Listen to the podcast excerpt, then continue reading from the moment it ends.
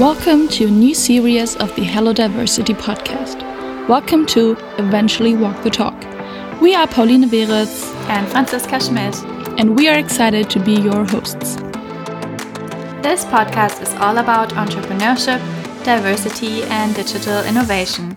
More specific, we want to support women entrepreneurs and women entrepreneurs to be with inspirational insights that are enhancing their entrepreneurial journeys. We aim to put a spotlight on women entrepreneurs and show a toolkit of digital technologies and digital innovations that accelerate entrepreneurial journeys. Sounds fun? We think so too. Stay tuned and listen in.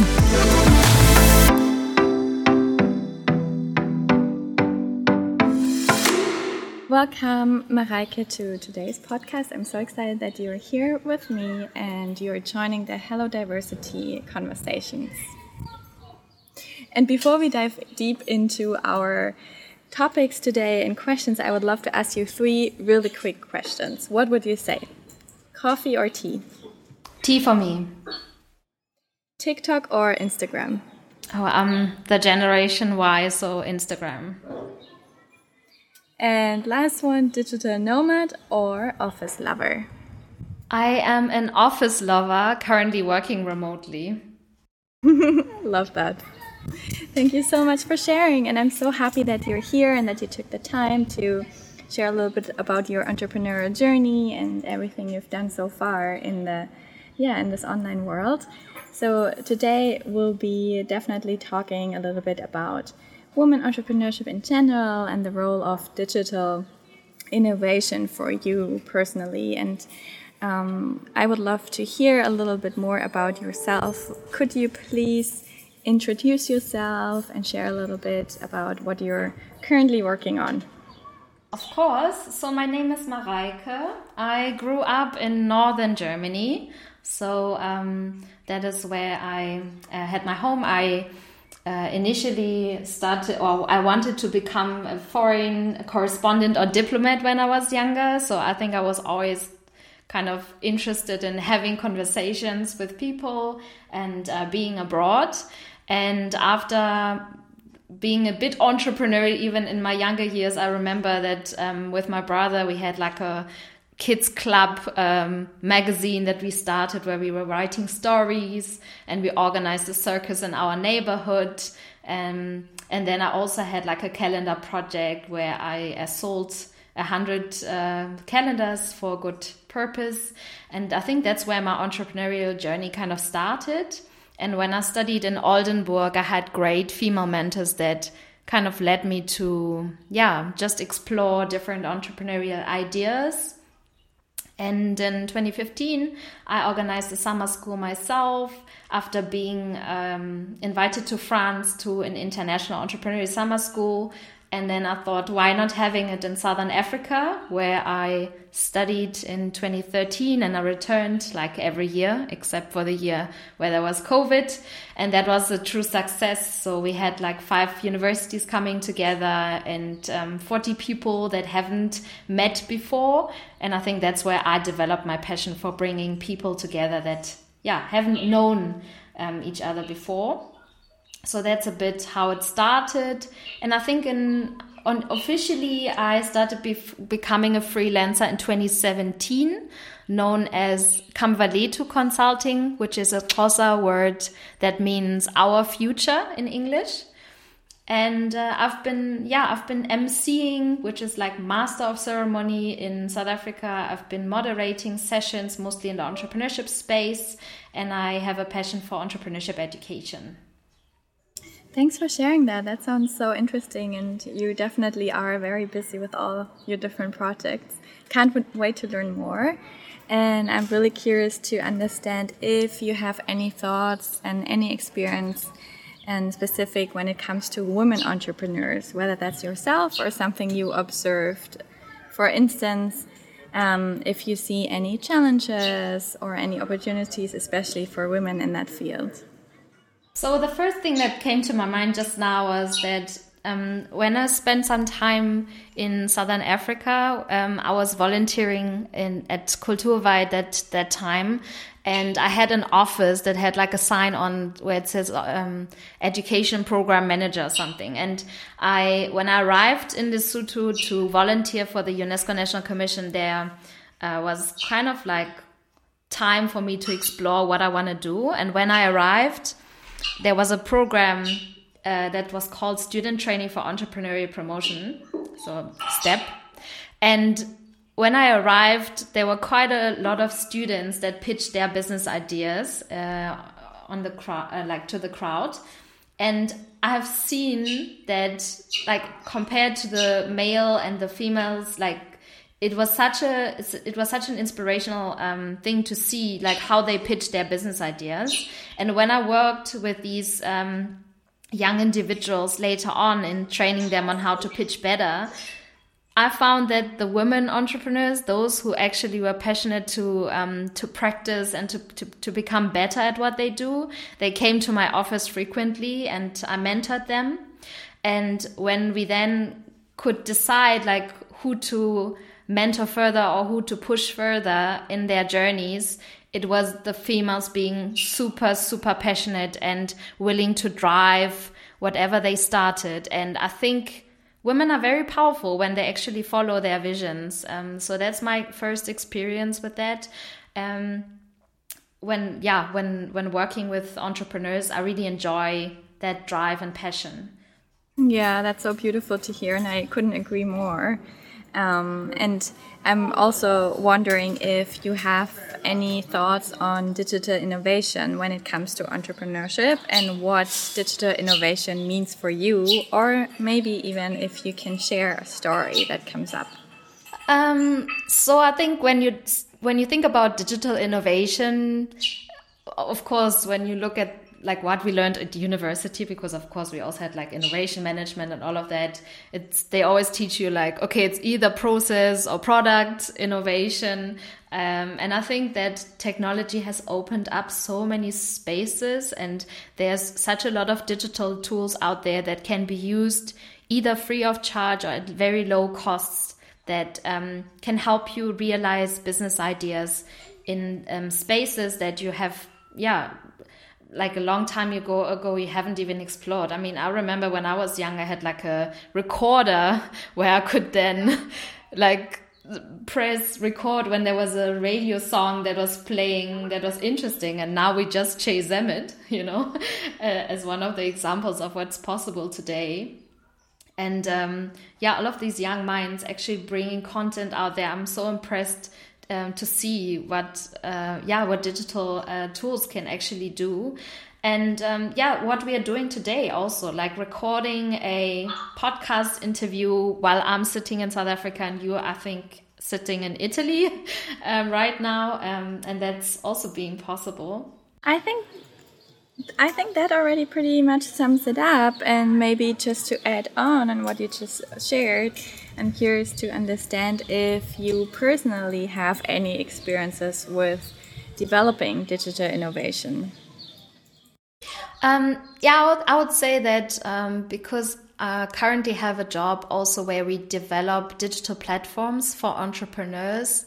Uh, I think by now, uh, like when you compare to what was possible um, quite a few years back to now, I, I, think there's a lot that can be done uh, while just using your laptop and sitting anywhere. Um, I find that for me, digital tools like there's such a lot of them that kind of you also need to find your focus and see what what you would like to mainly use of the tools that are available out there to make you productive in your work. Um, yeah, I think that that's basically what I find is is there's so much out there, and you just need to figure out what you can actually use. Um, but recently, we have like arranged uh, a project that's called Unternehmertour. It's like a digital tool for business people, for those who, who run their businesses for quite some years, and we regularly met via um, MS Teams once a week, and we used Miro to develop um, the ideas and to also just follow them through on the journey and being able to just for us for the generation that we are in, I think it's easy to kind of use these tools. And for us, it's not something that's new because we grew up with it. But for the other generations that that are yeah that are before us, uh, it kind of like it's not that quick. And we also need to understand that there's differences when it comes to understanding of um, what is even possible by using digital tools and technologies um, out there today. And we just need to invite and share our knowledge uh, with each other and make each other understand of what is the yeah what can be done with it when you use it wisely.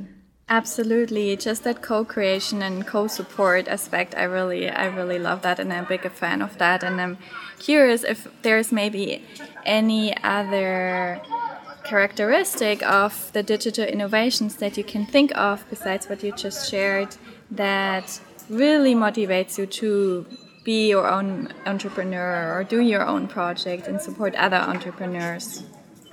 I think I've I've always um, been so fascinated about uh, the variety of startups popping up in different industries out there, and um, for me, I myself am a big supporter of of entrepreneurs and guiding them on their journey.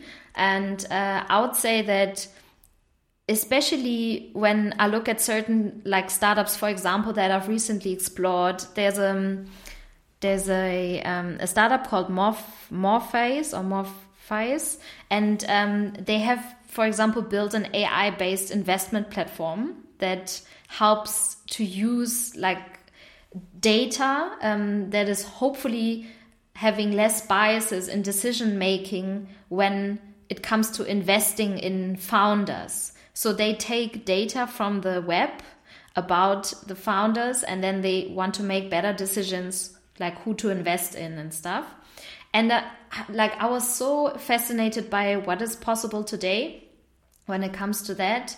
Um, and also the one of the projects I also worked on was about having data from the households um, like electricity data and then like noticing how much you consume and um, and how you can also reduce your own energy consumption. And that was only possible because now there's um, smart meters that are in the households that kind of get data and collect data and you can use it. So there's a lot that can be done. And now the only question is who is building these um, products and what are they actually considering? Um, when making decisions uh, based on this data, like how to interpret the data that is out there. So yeah, there's a lot that will change in the future, and I'm very curious and interested to find out how where it's going and where it's heading. Absolutely, and actually, just that aspect what you just touched on with like who is developing that digital innovation is also a big aspect to see whether that digital innovation itself is biased or not or what the outcomes are. Like for instance when men were developing period apps they tend to be you know less attractive for women and there is some examples about that. So i think that's also very important to keep an eye on that. But now moving to the next question i'm really curious if you have an example for a female founded company that leveraged digital innovation and how that inspired you? Uh, so I would say that um, the previous one I just mentioned that was really inspiring for me. Another founder I recently met, um, her name is Julia, and she has started um, also a digital solution called Roam for changing the way we work and how we work. So she wants to help people who are interested in doing remote work uh, to um, have a, like a compliance check for their employers where they can work and how it can be like um, like possible with all the regulations that are involved and stuff. And so by having that digital um, tool where you can just basically um, do a background check, of course, with people involved. That like they can't it can't be automated, but um, that was really inspiring to see. And also all these um, business incubators that are now due to the pandemic have actually shifted somehow to developing digital programs for learning. I think that is also really great because, um, as you know, I live in South Africa, and so sometimes I find that knowledge that should be accessible, right, via the web, um, is so valuable, and creating content that will benefit um, also founders that are based here and actually have great ideas that they want to realize. Um, that would be awesome if it can also reach reach them. Um, yeah, so I mean, for for for examples for companies, I'm not sure if I can speak of the time. There was a project I was involved in 2014, and um, I conducted interviews with 18 social female entrepreneurs. And that time, uh, I was super fascinated by the variety of um, products that they developed. And um, I didn't see much of digital innovation in that space. They were mostly product based. So, for example, um, there was a lady that wanted to teach kids in the township how to DJ, right, and bring boards to them. And um, there was another lady that in, introduced the menstrual cup in um, in South Africa, which was quite like back then it wasn't that popular. Um, so I would say that there's more that we can do in this space. Uh, also, us as women, and um, one of the one of the recent um, events from Encourage Ventures, there was a lady that really impressed me. She was looking at a technology where you could enable people to take video and photos of um, their own garage where they could maybe put a wall box for for e car like um um yeah electrical cars and so that was a really cool startup idea that I found. Um, and then there was another lady in the group uh, who pitched that, um, like, they have VC nights where they allow startups to pitch to investors. And so the another um, lady was developing a mental health solution with uh, VR so that you could be put into a, a room with um, individuals and kind of like have another type of therapy that is now or that, that they are now practicing and um, testing if it's efficient and that was also very impressive um, what people are doing out there Absolutely. Thanks for sharing all these incredible examples. I think that definitely helps to visualize it a lot. And it seems like you have a huge network with inspiring founders around you. And I'm really curious if there's any digital innovation that you're also using yourself in terms of your own entrepreneurial journey, maybe on your during your day-to-day business or with your team, with each other. I mean, some of the tools um, that we use in our day to day work um, is Asana for work processes and um, writing tickets and, you know, moving them from A to B and trying com to complete that. Um, we use Teams for our communication. I think that if without that, it wouldn't even be possible for me to work for a company currently um, as well. And um, for, for my own processes, I mainly use Zoom um, to be in calls with people, but I prefer the face to face. So I'd say that um, I'm still someone who communicates a lot via email, and um, then LinkedIn is really great, of course. LinkedIn.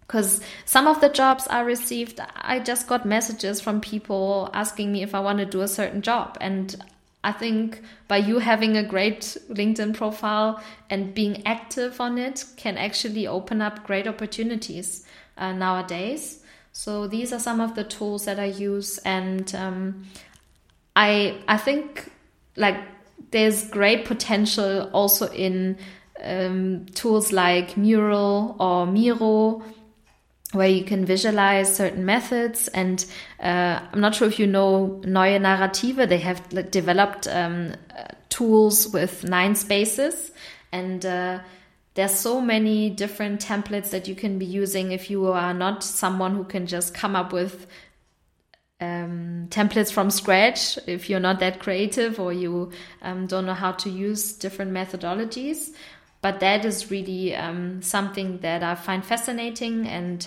have also attended certain events with, um, like, I think that was last year where we had a SIA social innovation uh, competition, and the only way how we worked was through Miro and having different spaces and then jumping on calls together. And they built a whole universe of um, developing business ideas. And um, then at the end, there was a pitch.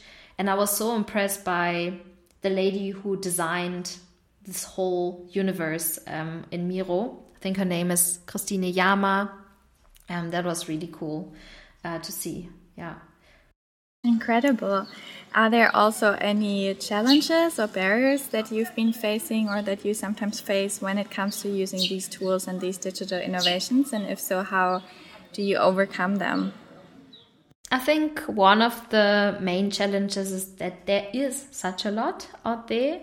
I mean, you could go to OMR uh, reviews and just compare the tools that are out there, but making a decision of what to use and um, that you're not like kind of getting distracted by all these tools that you do that you can use out there right because if you were to visualize something there's always like two to three um, uh, different digital tools that you can use. Um, and i think it's probably for you to decide what what would work best for you and um, and not feel overwhelmed by all these possibilities out there, but basically making a decision for yourself. What is good for you, what is good for your business, what works. So it's also probably about practicing and like or testing it and uh, seeing what works and what doesn't. And being remotely working uh, can also face that uh, challenge of still feeling connected to your coworkers, to your um, co-founders um, to those people that you are working with. So I think these are the main two challenges I see here. Yeah, I feel like I've been encountering them as well, but I love how you share that testing and trying it out definitely helps. And I'm curious if maybe there are any new technologies that really help and boost your founded startup that you tried out and you found that they are especially helpful, and what would they be?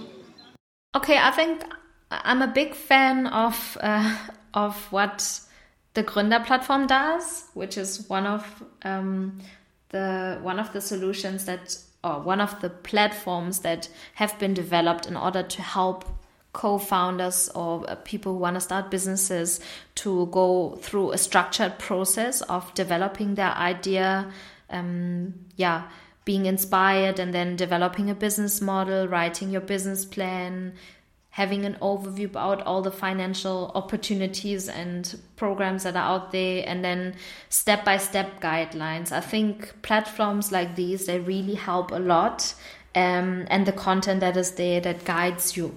So for example when i was looking for that business idea that i'm currently following which is organizing vacations in south africa the first step I really did was to look at an, an article that's called um, Ikigai. I'm not sure if you know of the method. And it had so many questions where you were asking yourself, um, so I don't know if, if are you aware of the of the method of what is it all about? Yeah, yeah, I've been using it myself before. Um, it's uh, a Japanese method, right? Yeah, exactly. So you're looking at uh, what what do you really love doing? Um, what does the world actually need? Uh, what are you particularly good at? And um, what is it also that you can charge for or that you can earn money with? And the combination of these four um, parts can then build uh, what your business idea can can be that fits to you and that will allow you to also yeah make an income with what you do. So that was really helpful. Thanks for sharing that. And actually, I think that's also helpful for other entrepreneurs who are in their journey and also not always just when you start off, like checking in to see how that ikigai changes and so on is always a good way to always to come back and see.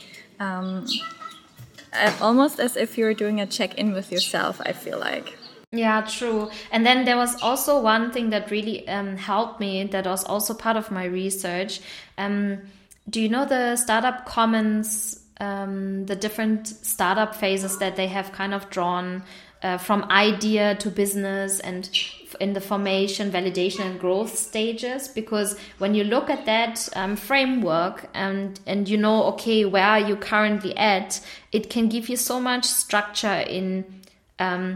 Knowing like what to do first and then it's about really like testing and uh, learning and iterating and seeing um, where, like where you can reach out, uh, which tools you can use, but also um, give you a bit of like a guideline of yeah which steps to take and um, how to go about it. So that really is also very useful. It's from Startup Commons. Yeah, absolutely. And I'm wondering if you also, in your experience, when you look at the different stages from Startup Common, if you have any different digital innovations or digital technologies that you use depending on what state you're on. Can you think of something? Um, yeah, so for example, um, when I looked at um, at the different stages, what I try to do is to match certain digital tools according to the stages, um, what they're in. So, for example, if you're in the very beginning of your journey of becoming a founder, um, what I really um, suggest is that that you go to platforms that can help you. Like Google has really useful um, learning uh, tools. Also, LinkedIn has LinkedIn Learning and all of that. Um, for me, because I was based basing the research on South African founders, I also included something like VC4A, which is a platform that has a lot of video content. Probably that same thing would be Gründer platform for Germany. Um, and then also there's um, a way of how to use like LinkedIn, Meetup, um, for connecting to other founders and Foundario and all these uh, founders to be Founders Nation where you can reach out to people if you haven't found a co-founder yet. Um, and I also know that the Naked Minds Club they want to start something um, to find co-founders, like a platform, I think.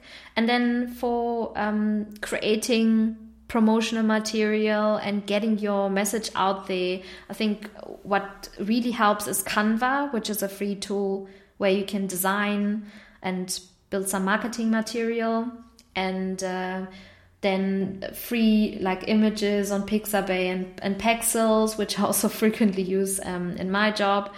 And then there's HubSpot, um, Hootsuite, and Mailchimp or SurveyMonkey if you want to do research and um, try and build like a community of people. There's also a tool that's called BePro um, that helps you design your newsletters, and then of course all these website um, yeah, the website builders um, that you can either do yourself or get someone to help you with it uh, if you are not that familiar with it. But um, everything that kind of like is going out there and visualizing something um, is out there. And um, there's also prototyping um, tools like Justinmind or even I think the other one, what is it called? InVision, where you can even do like different prototypes. Or Figma, it's also there.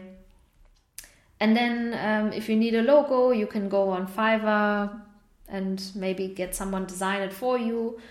Uh, and then about like the later stages of exploiting opportunities for entrepreneurs, you can enter different competitions. Um, or you can get yourself listed in um, on AngelList or Gust. I'm not sure if these are like um, known even in Germany, but if you are looking for angel investors, then you can go there, or you can um, finance yourself through crowdfunding, where there's Startnext, uh, for South Africa, it would be Thundafund, but there's also other like GoFundMe, Go Get Funding, Mightycause. There's so many out there. So it's just about finding the ones that suit your specific business um, or your project that you want to realize. Um, and then fintech is big and it's getting even bigger. So I'm sure that um, like one of the banks that I find really cool that has um, now evolved for startups is called Fyrst. I think it's just called um, like it's just written with a Y, not first, but first with Y. Um, and I think more and more is coming. So what I usually do, I either go on OMR reviews or I just Google uh, whatever task I have uh, in my business, and then I just uh, look for the tool that would suit me, and then I'll do it. So uh, I think you can do the same if you are in that stage. Thanks for sharing that, Mareike. Definitely a wide variety of different tools. I'm really curious if there would be one that you have to pick that's absolutely your the the one that strengthens you and your day to day and your entrepreneurial aspirations. Which one would that be? I think because I'm someone who likes to connect to people, for me it's LinkedIn. I think it has also um, evolved over the years and um, there's more and more people that you can reach out to for me it has been really helpful because some of my jobs they really come through that platform and um, I I try to you know be a bit more active on it and also share some stuff. It, it's all about consistency. Um, I think that's why I sometimes struggle because really it's a lot of work to be public and uh, visible and even recording a podcast. I think this is my second podcast ever, so it's not something that comes supernatural, but uh, I think it's important for you to just yeah get the message out there and show yourself and show what you have done and what you want to do in future. Yeah, definitely. And if you would have any wishes for researchers that are in this field, just like me or others, what would be a wish that you could um, yeah you could think of that would help you in terms of having someone that supports you with data and, and knowledge and research if there's anything like a topic to look into or any other expectations for researchers of how to really support women entrepreneurship in this digital era that's a tricky one um, I've, I've stopped researching because i'm someone who uh, sometimes struggle going into a topic too deep. But I think what would really help is understanding better of why is it that um, not so much money is in the hands of female founders um, and not so much power. Because I think um, the more power and money is also given to the to us, um, it would actually yeah, it would be good for the world. And uh, I think understanding better of why is it that certain um, certain spaces are not open for women. I know that nowadays we create these spaces ourselves, but trying to understand the mechanisms of why is it like this and what can maybe be helpful in order to overcome um, this and work together on yeah making money accessible for female founders. And um, that would be a topic that i think would be really interesting to kind of dive deeper into also from research from the research perspective. Absolutely. And is there any last question or thought to this topic that you would like to share with the audience? I think maybe just a piece of advice is that um, we sometimes tend to question ourselves a lot and i think we don't have to do that. Um, sometimes it's good to not just keep your worries to yourself, but actually just um, speak good to yourself and um, get your support, like supporters together, and uh, and just reach out to people and ask for assistance if you are stuck or if you need some help um, in on the journey, because there are people out there that have done it before and that are very happy to share some pieces of advice. Um, I would say that there's so much potential in us, and we should explore that and and use it, and um, just give us the time we need, of course, because um, patience does play a role. But I think there's a lot we can achieve, and um, yeah, I'm very happy that uh, you guys are also into this field. Um, and uh, yeah, I'm excited to see what your research results will actually bring up and. Uh, that would be interesting. Yeah. Oh, Mareike, thanks so much for sharing that. I think you definitely brought it to the point that there's so much out there for women to explore and to be, and there's so much power and, and energy in women entrepreneurs, and would be so nice to see more and more women thrive. And I love that you're also in the same field, that we can support each other. Um, that's so beautiful. So I really want to thank you for taking the time and being here today and for sharing all your wise knowledge and your experience. It's been so insightful. And if you, as a listener, also like this, then please share the podcast and um, tune in for the next one. Thank you so much, Mareike. Thanks. Thanks for listening to this week's episode, and a huge thank you for Margherita von Brentano Zentrum at Freie University Berlin for making this show possible. If you enjoy our episode, please write a review and share it with your friends and network who you think might enjoy this as well. Take care of yourselves and see you so soon.